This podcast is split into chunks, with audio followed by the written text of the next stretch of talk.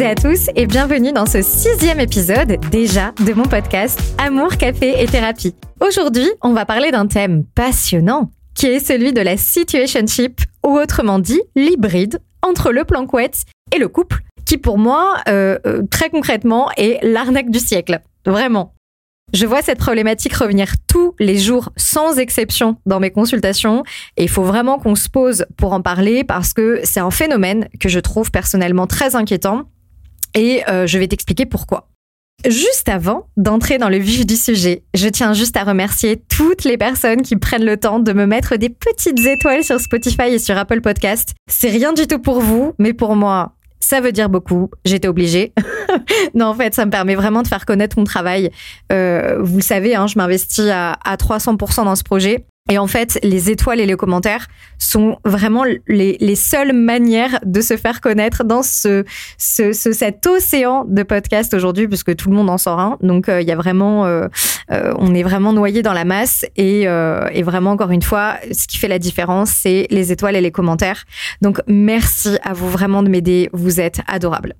Sans plus attendre, on démarre ensemble. La situationship, qu'est-ce que c'est? Ah, alors là, Houston, on a un gros problème parce que c'est bien la première fois que notre pote Robert ne va pas pouvoir nous renseigner sur la définition. Oh, mais comment on va faire sans lui? Bon, c'est une sacrée pression sur mes épaules, mais je vais tenter de le remplacer et de vous proposer une petite définition. Allez, je me lance. Situationship, non féminin, relation basée sur de l'attirance et sur une intimité émotionnelle et physique, sans engagement et sans étiquette. Est-ce que vous voyez venir l'arnaque? Peut-être que vous avez vu passer ce concept de la situationship sur Instagram. Moi, je vois beaucoup de réels à ce sujet qui sont assez drôles d'ailleurs parce que euh, ils arrivent à pointer un peu l'absurdité et les limites de ce genre de concept. Donc du coup, comment ça se passe exactement? Jusqu'à aujourd'hui, on connaissait la notion de couple. OK. Ensuite, on connaissait la notion de plan cul qu'on a un peu adouci avec la notion de sex friends. On a mis friends dedans parce que ça casse un peu le côté glauque. Mais alors là, c'est fou. Parenthèse, à chaque fois que je vois le mot sex friend, ça me fait toujours penser au film avec Ashton Kutcher et Nathalie Portman et la fameuse scène où il vient la chercher euh, à l'hôpital pour dater avec un bouquet de carottes dans les mains. Ce film est un navet, euh, mais je sais pas pourquoi je l'adore. Peut-être parce que je trouve Ashton Kutcher terriblement canon dans ce film, c'est tout à fait possible. Bref, je referme la parenthèse. Du coup, il est né un concept hybride qui a fusionné ces deux notions du couple et de plan et qui s'appelle la situationship. Et ce concept, euh, pour moi, il est euh, le reflet de la société actuelle et de la façon dont on conçoit les relations aujourd'hui. Et comme je le disais, euh, depuis ces dernières années, je vois fleurir ce nouveau type de relation. Et euh, sincèrement, de ma posture de thérapeute, pour le coup, je perçois aussi les dégâts, aussi bien chez les hommes que chez les femmes. Et je trouve que c'est pour ça qu'il est important qu'on s'en parle euh, ensemble aujourd'hui. Parce que sur le papier, on te promet Disneyland, mais dans la pratique, c'est plutôt un aller simple pour les enfers. Alors moi, Laura, je fréquente quelqu'un depuis six mois. On se voit régulièrement, mais j'ai pas encore rencontré sa mère et il m'a toujours pas affiché sur Instagram. Est-ce que ça veut dire que je suis dans une situationship Alors, c'est très simple. Il y a cinq ingrédients qui peuvent te permettre euh, de reconnaître, de repérer ce type de relation. Le premier ingrédient, c'est l'absence de titre. Ça, c'est la base. Dans une situationship, on n'est pas en couple. Ça, c'est sûr. Pas de poulet rôti du dimanche euh, chez Belle Maman, pas de story pleine de cœur de votre week-end à la campagne. D'ailleurs, pas de week-end à la campagne et pas de virée au salon du mariage non plus. hein. non, là ici, il n'est absolument pas question de couple. Mais la particularité, c'est que ben, vous n'êtes pas complètement célibataire non plus. Hein? On n'est pas en couple, mais pas célibataire non plus? Exactement. Il n'y a pas de titre, pas d'étiquette. C'est une zone de flou, un entre-deux. Je dirais même une fusion des deux. Et cette situation nous mène directement au deuxième ingrédient, l'ambiguïté. Dans la situationship, le cadre est complètement ambigu et flou. Alors l'ambiguïté, c'est quoi? Ambigu non masculin qui présente deux ou plusieurs sens possibles dont l'interprétation est incertaine. Ah bah alors là, on peut complètement confirmer qu'on nage en pleine, mais alors en pleine ambiguïté. hein. L'interprétation de la relation est plus qu'incertaine, et notamment à cause d'une petite ou plutôt grosse particularité qu'on retrouve généralement dans la situationship. Celle-ci, elle est bien connue, c'est la petite euh, touche spéciale, la situationship touch, ou plutôt la toxic touch à mon sens. Cette particularité, c'est Bon, on est d'accord. On n'est pas en couple, mais on voit personne d'autre. Mon Dieu, mon Dieu, c'est clownesque. C'est littéralement clownesque. Pas de couple, mais pas de célibat non plus. On couche juste ensemble, mais de façon exclusive. hein. Et on se fait des bonnes grosses scènes de jalousie si on flirte avec quelqu'un d'autre, hein, parce que oui, sinon, c'est pas drôle. Je suis désolée, mais moi, à ce stade, personnellement, j'ai mon cerveau qui surchauffe. Et attends, hein, parce que c'est pas fini. Le troisième ingrédient, c'est l'instabilité. Forcément, pas de titre, plus de l'ambiguïté, oh, ça nous donne pas quelque chose de très très stable. hein. J'espère que ton cœur est bien accroché parce que ça va secouer fort. Quand t'embarques dans une situationship, c'est un ticket direct pour le Space Mountain. Plus Space que Mountain d'ailleurs. hein. La situationship est extrêmement instable. Il y a de grandes montées, quand tout va bien c'est l'extase, mais aussi de grandes descentes, à pic, très violentes. Et il y a d'ailleurs une double peine dans les descentes, mais ça je l'approfondirai euh, plus tard. La double peine c'est que non seulement il y a des moments bas avec de grandes phases de distance, beaucoup d'insécurité, dû justement à l'absence de cadre, hein, mais en plus, il y a une culpabilité d'en souffrir parce que, je le rappelle, Tu sais, on s'est rien promis. On n'est pas en couple, je te rappelle. donc je morfle, mais je suis pas censée morfler. Alors là, à ce stade, mon cerveau surchauffe encore un peu plus. Dans ce type de relation, c'est un effet accordéon. On se rapproche, on se rapproche, on se rapproche, puis on s'éloigne, on s'éloigne, on s'éloigne, et on se rapproche, etc., etc. La communication, elle est jamais régulière. À certaines périodes, il est possible de se parler tous les jours, de se voir très souvent, en mode on se blottit l'un contre l'autre sous le plaid, on chill devant Netflix, on peut même aller au resto et se présenter à nos potes. hein. Mais à d'autres moments, sans prévenir, une distance s'installe. L'autre ne commande plus aucune de tes stories, devient presque injoignable ou semble très indifférent dans ses messages. Ce qui nous amène à l'avant-dernier ingrédient, l'intensité. On l'a dit, pas de cadre, des limites floues, de la possession, de l'instabilité. Si tu mets tout ça dans un shaker et que tu secoues bien bien fort, tu obtiens de l'intensité émotionnelle. Et on en a déjà parlé dans l'épisode 2 du podcast La Creuse ou les Seychelles, l'intensité n'est pas synonyme de sentiment amoureux. Il y a une forme d'addiction très forte à l'intensité, à l'adrénaline, à ces fameuses montagnes russes dont je viens de te parler. Parce que non seulement ça rompt l'ennui, ça nous donne toujours un os à ronger, mais on vit aussi sans cesse avec le stress de pouvoir retrouver l'autre, de revivre ces moments d'extase et de plaisir dans ces fameux moments d'intimité et de rapprochement. Et aussi douloureux que ce soit, ce type de relation est extrêmement addictive. Ce qui nous amène au dernier point, la peur. Le dernier ingrédient qui permet de caractériser une situationship, c'est la peur. Dans cette typologie de relation, bien souvent, on a très peur de parler et de s'exprimer, de dire ce qu'on ressent, de parler de nos besoins, de nos envies. Ouais, mais je peux pas lui dire que j'ai envie qu'il vienne dormir à la maison, il va croire que je veux plus. Je peux pas lui dire ce que j'attends, il va flipper sinon. On se censure généralement sur certains sujets. Et d'ailleurs, vu qu'on n'arrive pas à parler, bah on se teste, ce qui rend la situation encore plus malsaine. Alors là, tu sais quoi? Moi, je vais prendre un verre avec un collègue de boulot. Je vais le mettre en story, et si l'autre bouffon m'écrit, je le laisse en vue, histoire qu'il flippe bien. Donc la peur devient contagieuse et s'immisce dans la relation, ce qui, tu le sais bien, ne donne rien de bon. Parce que la peur appelle la peur. Ce qui débouche du coup sur des disputes, des moments down, de l'insécurité, ce qui donnera de nouveau naissance à des moments hauts lors des retrouvailles, etc., etc. C'est un vrai cercle vicieux. Donc si je récapitule, cinq ingrédients pour caractériser une situationship, l'absence de titre, l'ambiguïté, l'instabilité, l'intensité, la peur.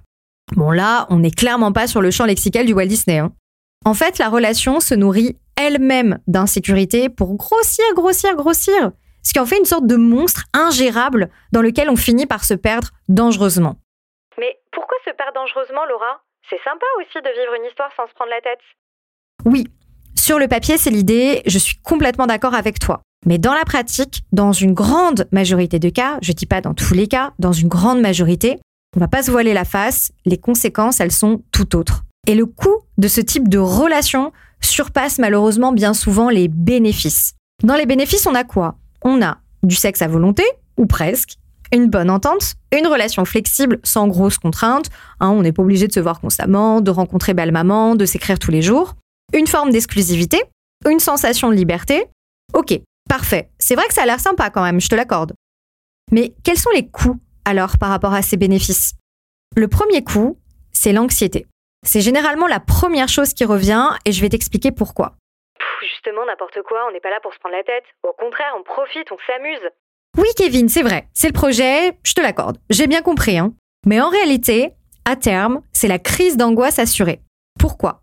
Parce qu'il y a un contre-ordre énormissime, très difficile à gérer. D'un côté, je suis pas censée m'attacher parce que on n'est pas ensemble, je te le rappelle, mais on partage des moments intimes. On a des discussions, on passe du temps ensemble, on couche ensemble, on construit une complicité. Et ce sont ces moments intimes qui créent justement l'attachement. Donc se retenir de s'attacher en vivant de façon répétée ce genre de moments, c'est non seulement absurde, mais c'est impossible. Et c'est même physiologique d'ailleurs. Il existe une petite hormone qui s'appelle l'ocytocine et qui est plus connue sous le nom de l'hormone de l'attachement. Tu vois venir le truc? Comment elle est libérée, cette hormone? Eh bien, des études ont démontré qu'en vivant des interactions sociales positives, comme euh, des contacts physiques, euh, des regards euh, appuyés, prolongés, des conversations intimes, des câlins, des baisers et notamment les orgasmes, tu pouvais libérer de l'ocytocine, ce qui renforcera ton attachement pour la personne au fil du temps. Et si Kevin me donne pas d'orgasme, ça marche quand même? J'étais obligée les filles, j'étais obligée. oui, ça marche quand même parce qu'il y a tout un tas d'autres moments qui vont favoriser euh, justement cet attachement. Donc vraiment, biologiquement, tu vois qu'il est très compliqué de retenir son attachement. Et nier cette tendance naturelle, eh bien ça peut déclencher beaucoup d'anxiété face à un contre-ordre qui devient de plus en plus absurde au fur et à mesure que la relation avance. Donc le premier coup, c'est l'anxiété. Le deuxième coup, c'est l'incertitude. Il faut bien comprendre que ce qui permet de euh, construire notre confiance en nous et en l'autre, ce qui euh, permet notre bien-être, notre sérénité, c'est notamment notre capacité à nous projeter dans le futur. Et on le voit clairement à une échelle plus globale aujourd'hui, euh, notre grande difficulté à nous projeter à long terme, à cause, ben, on le sait, hein, des difficultés économiques, écologiques, les guerres, etc., déclenche énormément d'anxiété, euh, des phases de dépression, etc. Donc il est capital pour nous, pour nous sentir bien, de pouvoir nous projeter sereinement dans l'avenir, d'avoir des perspectives heureuses. Le souci ici, c'est que ce type de relation ne le permet pas, puisqu'elle n'a aucun cadre, on l'a dit tout à l'heure, et donc euh, elle s'envisage finalement uniquement à court terme. Et je dirais même à ultra court terme. On se voit ce soir, c'est sympa, mais j'ignore quand est-ce qu'on se reverra la prochaine fois. Hein. Donc c'est ultra, ultra, ultra, ultra court-termiste. Et même si on masque ça derrière un côté euh, YOLO, on se prend pas la tête, dans la réalité, cette absence de projection, bah, ça crée du stress, des angoisses, une forme de tension continue et beaucoup de frustration. Le troisième coup, c'est la déception inévitable suite à une forme de déni. Très, trop souvent, nous avons tendance au fil du temps à romancer la relation et à nous mettre des œillères. Oui, mais on s'est endormis l'un contre l'autre comme des petites marmottes et il a préparé mon petit déjeuner le lendemain matin. C'est sûr, il m'aime bien. Mais tu sais, sa mère l'a abandonné quand il était petit et son ex l'a trompé, donc il faut du temps pour s'attacher. Voilà. Ça, typiquement, c'est le risque. De voir des signes là où il n'y en a pas, ou plutôt de voir des signes en occultant une quantité d'autres signes. Et vu que la relation est assez pauvre et instable, je vais surestimer ou survaloriser certains moments. C'est ce que disait euh, Amal Tahir, une coach euh, sexo, dans un de ses posts Instagram. Ils offrent tellement peu dans ce genre de relation hein, que tout semble fou et notamment le sexe. Comme elle le dit dans son post, un message avec marqué ça va toi ou un câlin devient quelque chose d'incroyable parce qu'en fait on n'a que ça. Et on se raccroche bien souvent à ces petites miettes pour tenir le coup et pour y voir une future perspective à long terme. Le quatrième coup, c'est la perte de confiance en soi. Et alors là, en tant que thérapeute, je le vois, c'est terrible. À très court terme, cette relation flatte l'ego et donne une impression de légèreté qui parfois fait énormément de bien quand on sort d'une relation de couple un peu difficile ou bien quand on sort aussi d'une phase de solitude. On s'éclate, on achète de la lingerie, on raconte aux copines que c'est juste pour s'amuser et qu'on maîtrise le truc. Sauf que cette relation conditionne bien souvent l'attachement et la présence au sexe.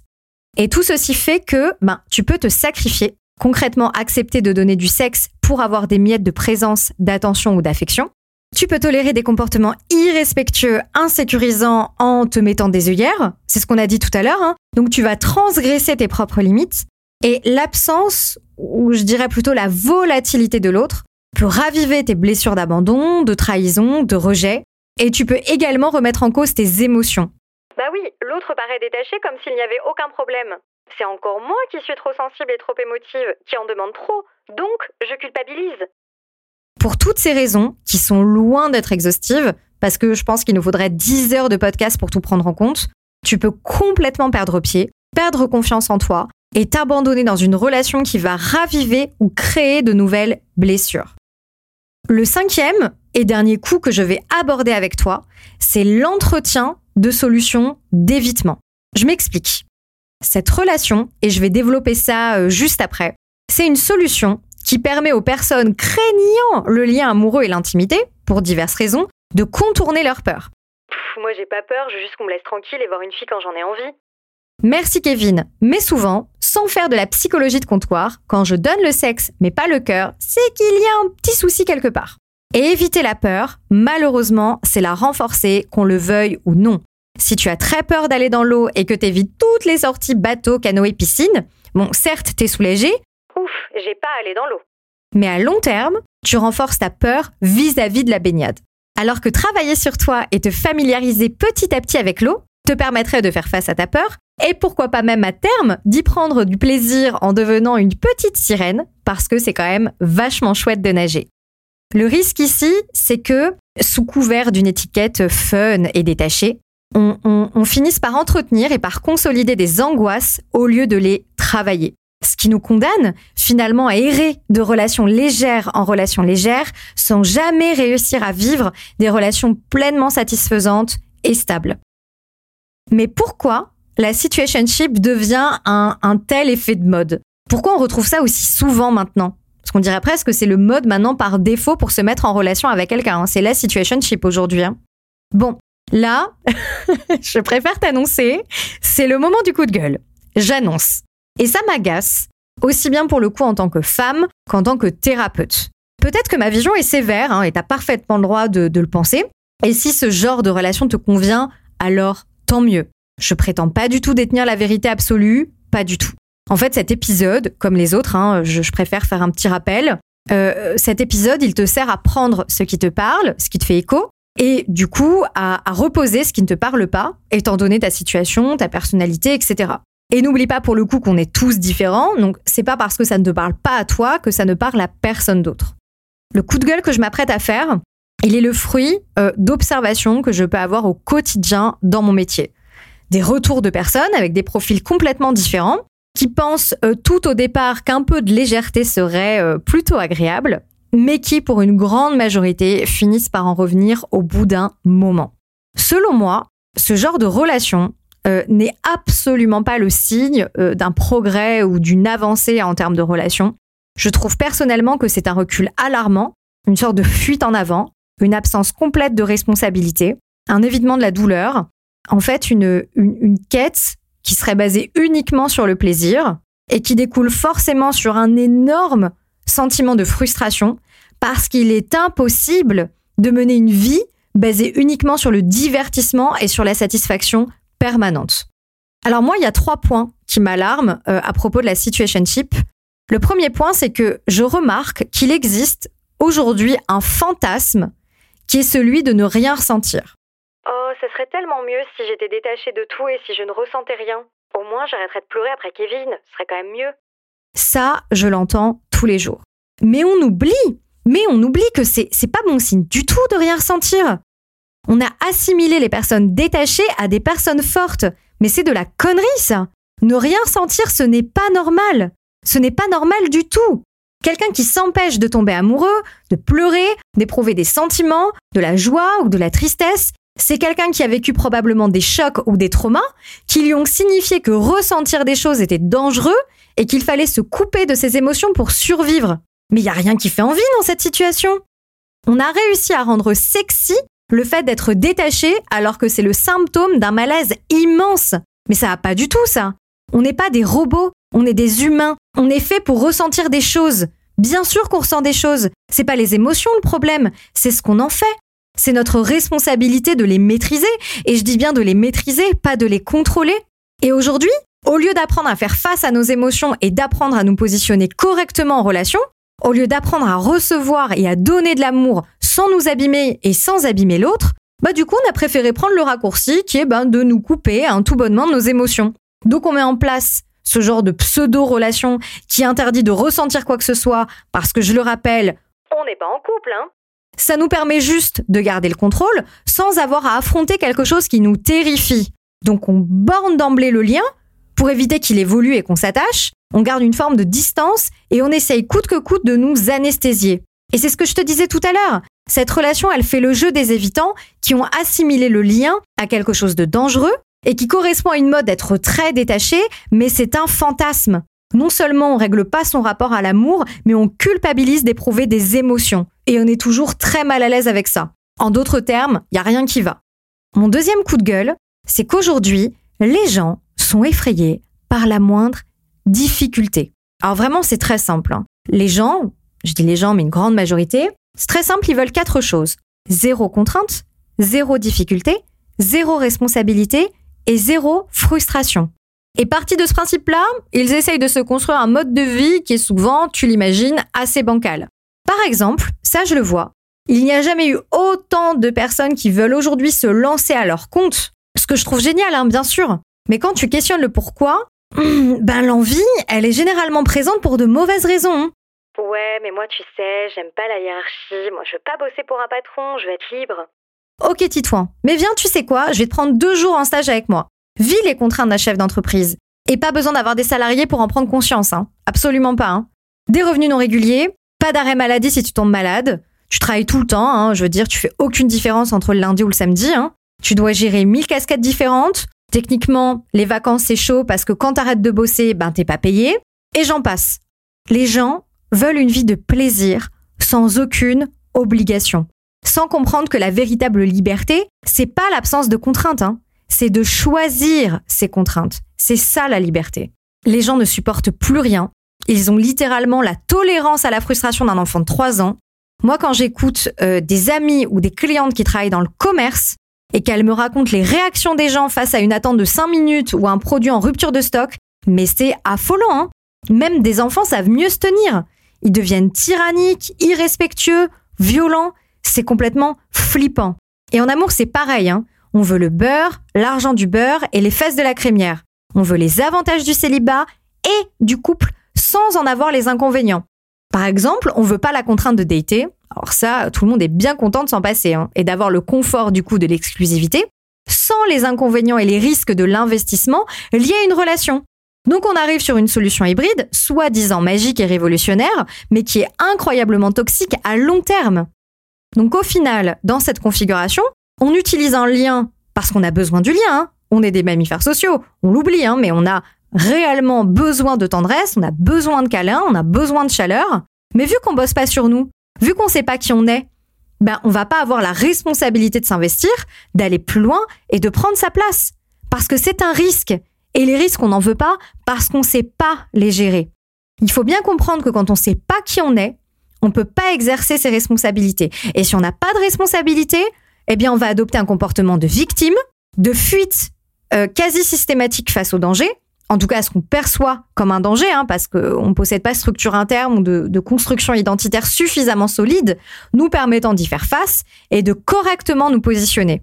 Autrement dit, la fuite n'est pas un choix, ça devient un comportement par défaut. Alors moi, hein, tu sais quoi, j'ai 31 ans, et je suis désolée, mais moi, quand j'entends un mec de la trentaine me dire Ouais, moi, tu sais, je veux pas me prendre la tête. Non, mais. Pardon? On en est là? Mais attendez, euh, alors si autant ça faisait un peu bad boy à 18 ans, je veux bien, mais là, 30 ans, moi personnellement, hein, c'est mon avis, hein, je trouve que ça fait cassos, quoi. Ça fait cassos, c'est inquiétant. Alors bien sûr que le couple n'est pas une fin en soi, hein, je dis pas que tout le monde devrait se mettre en couple, pas du tout, au contraire. Mais ce qui est gênant, c'est que tu captes très vite le malaise à ce sujet. Et moi, la seule chose que ça me dit, hein, c'est que le mec, il est terriblement mal dans sa peau.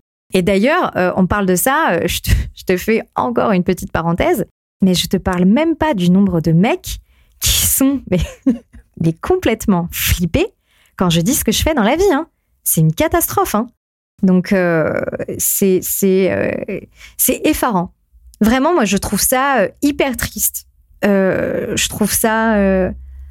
j'ai même pas les mots. Très sincèrement, j'ai même pas les mots. Parce que aujourd'hui, on fait face à des personnes qui ont une immaturité émotionnelle énorme, on fait face à des gens qui se victimisent sans arrêt. Alors c'est toujours la faute des autres, mais c'est jamais de leur faute. Donc des gens qui n'assument rien, qui blâment euh, sans cesse le monde entier pour leur propre malheur ou pour leur propre frustration. Bref, en somme, des rois, des ouin en puissance. Vraiment. Mon troisième coup de gueule, c'est la recherche constante d'intensité.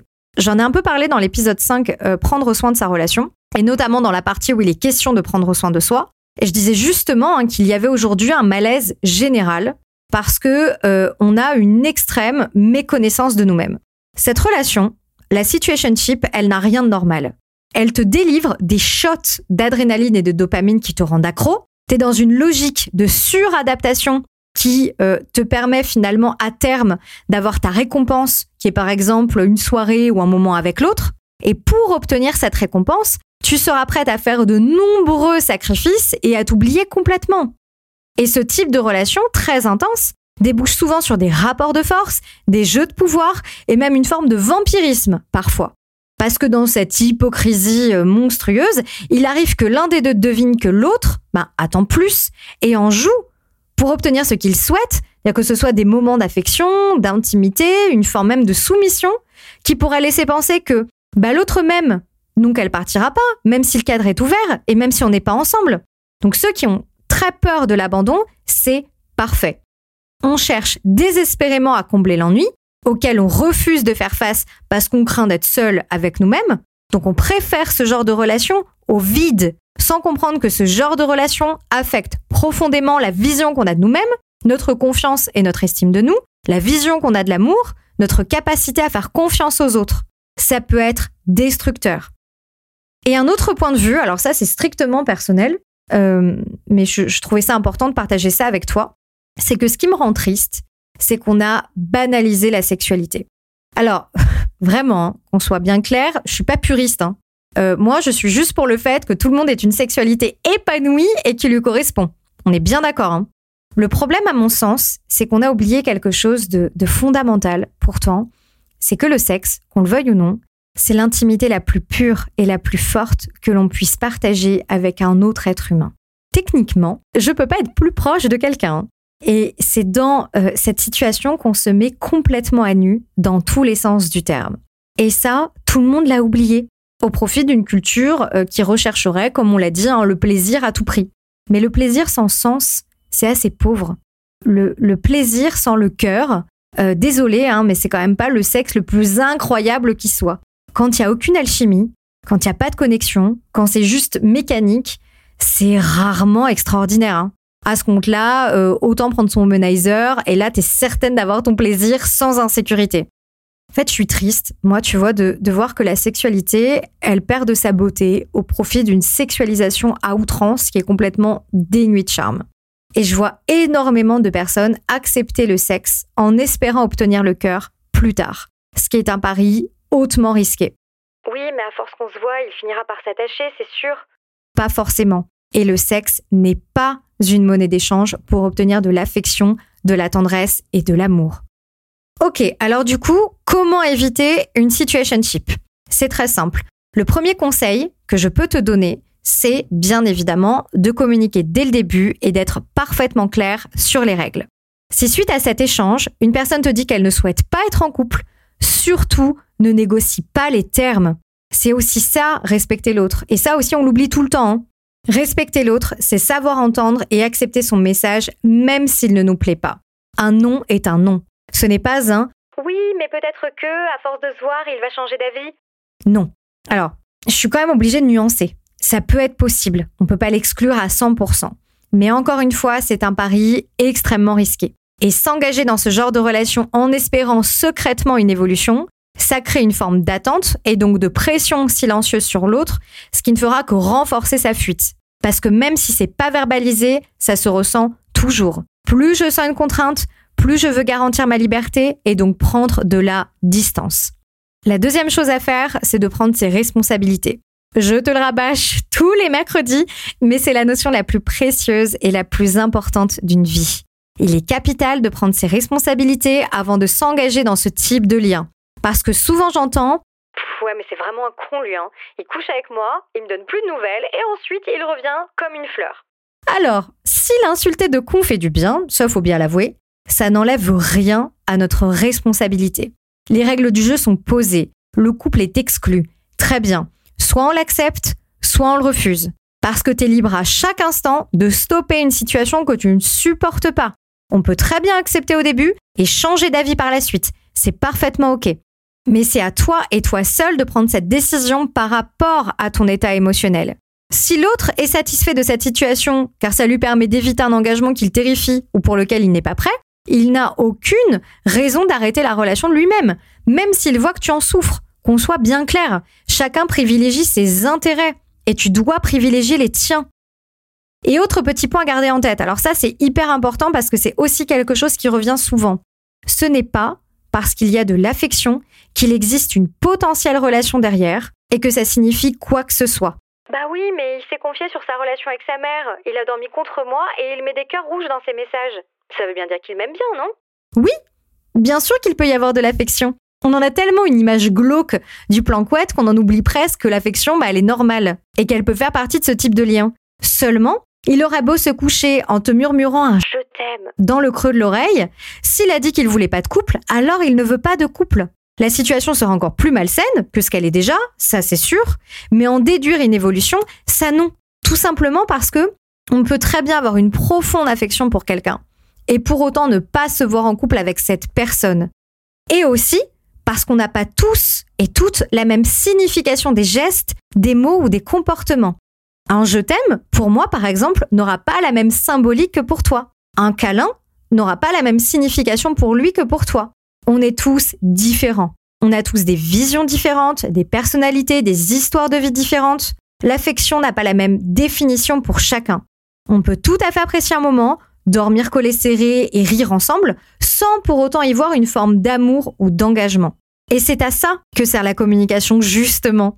C'est pas juste pour faire joli, hein. Ça sert à s'expliquer notre propre vision, notre propre conception des choses pour éviter les malentendus. Alors du coup, il est capital de se poser les bonnes questions. Est-ce que cette relation me convient ou pas? De quoi ai-je besoin? Quelles sont mes limites? Qu'est-ce que j'apprécie et n'apprécie pas dans ce lien? Puis-je accepter cette relation sans me sacrifier? Et si je n'y parviens pas, ne pas blâmer l'autre pour son incapacité à être en relation et partir. Tu es libre, je le rappelle, de refuser ce qui ne te convient pas. Ensuite, le troisième conseil que je te donne, euh, c'est vraiment de travailler ta vision de la relation. Si tu as tendance à répéter les situationships, les plans couettes ou les relations très instables, questionne-toi sur la vision que tu entretiens à propos de la notion de couple. Il est peut-être probable que quelque chose cloche de ce côté-là. Et si pour toi le concept même du couple rime avec contrainte, enfermement, échec, douleur, euh, déception, trahison, il sera donc logique que tu t'orientes vers des versions particulières de la relation en fait, des versions qui vont te donner l'illusion de garder le contrôle, d'entretenir une forme de détachement émotionnel et un désinvestissement certain. Et tant que tu ne déconstruiras pas cette vision, malheureusement, tu risques de, de, de te condamner à vivre des bouts d'histoire sans avenir. Et ça, tu peux réinventer ta propre conception du couple et de la relation. Et ça, notamment, ça peut se travailler en thérapie. Et enfin, dernier point, demande-toi toujours si les bénéfices sont supérieurs aux coûts. En d'autres termes, est-ce que la relation me profite plus qu'elle ne me coûte? Ou à l'inverse, est-ce que je souffre plus par rapport à ce qu'elle m'apporte? Si je passe une soirée dans la semaine avec cette personne, mais que je pleure, que je râle, que je cogite les six jours suivants, est-ce que ça en vaut vraiment le coup? Pas sûr. Reste toujours honnête envers toi-même. Observe les signes, les indices, sans te mettre de hier. Et tu verras que ton intuition te dira quoi faire, quelle décision prendre. On laisse souvent tomber notre intuition, mais elle, crois-moi, elle ne nous laisse jamais tomber. Et ça y est, ce sixième épisode touche à sa fin. J'espère que le thème et du coup ma façon de l'aborder vous aura plu. Je vous ai mis d'ailleurs un petit sondage euh, pour ceux qui sont sur Spotify. N'hésitez pas à y répondre et à me laisser un petit commentaire, ça me ferait super plaisir. Si vous voulez papoter sur Instagram, bien évidemment, c'est avec grand plaisir comme toujours. Mademoiselle Laura Baldini. Je vous souhaite une très bonne journée ou une très bonne soirée, suivant l'heure à laquelle vous m'écoutez. Prenez bien soin de vous et à mercredi prochain.